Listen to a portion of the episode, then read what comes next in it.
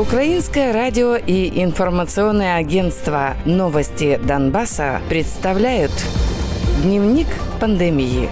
Донбасс.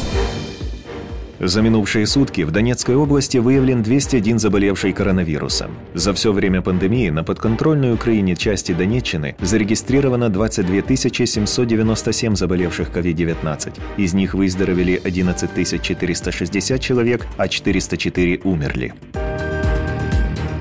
В Луганской области положительные результаты на COVID-19 получили еще 35 человек. За все время исследований в области без учета оккупированной территории COVID-19 лабораторно подтвержден у 6274 человек. Из них 3966 человек выздоровели, 167 умерли.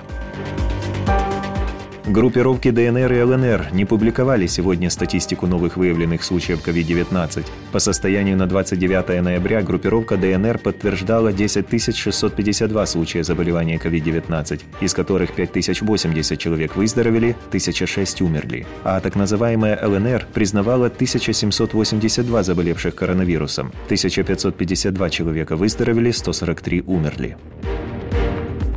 В Славянске на Донеччине женщина напала на фельдшера экстренной медицинской помощи, требуя провести ПЦР-тестирование ее ребенку. Инцидент произошел в ночь на 30 ноября. Женщина нанесла телесные повреждения фельдшеру и повредила сумку с медикаментами. При этом бригада экстренной медицинской помощи не проводит тестирование на коронавирус. Сегодня представители Кабинета министров, ответственные за предотвращение распространения коронавирусной инфекции, решат, нужно ли вводить в стране полный локдаун и когда. Газета «Сегодня» со ссылкой на источник в правительстве пишет, что в Кабинете министров уже согласовали дату введения локдауна. Жесткие ограничения будут действовать с 23 декабря по 15 января.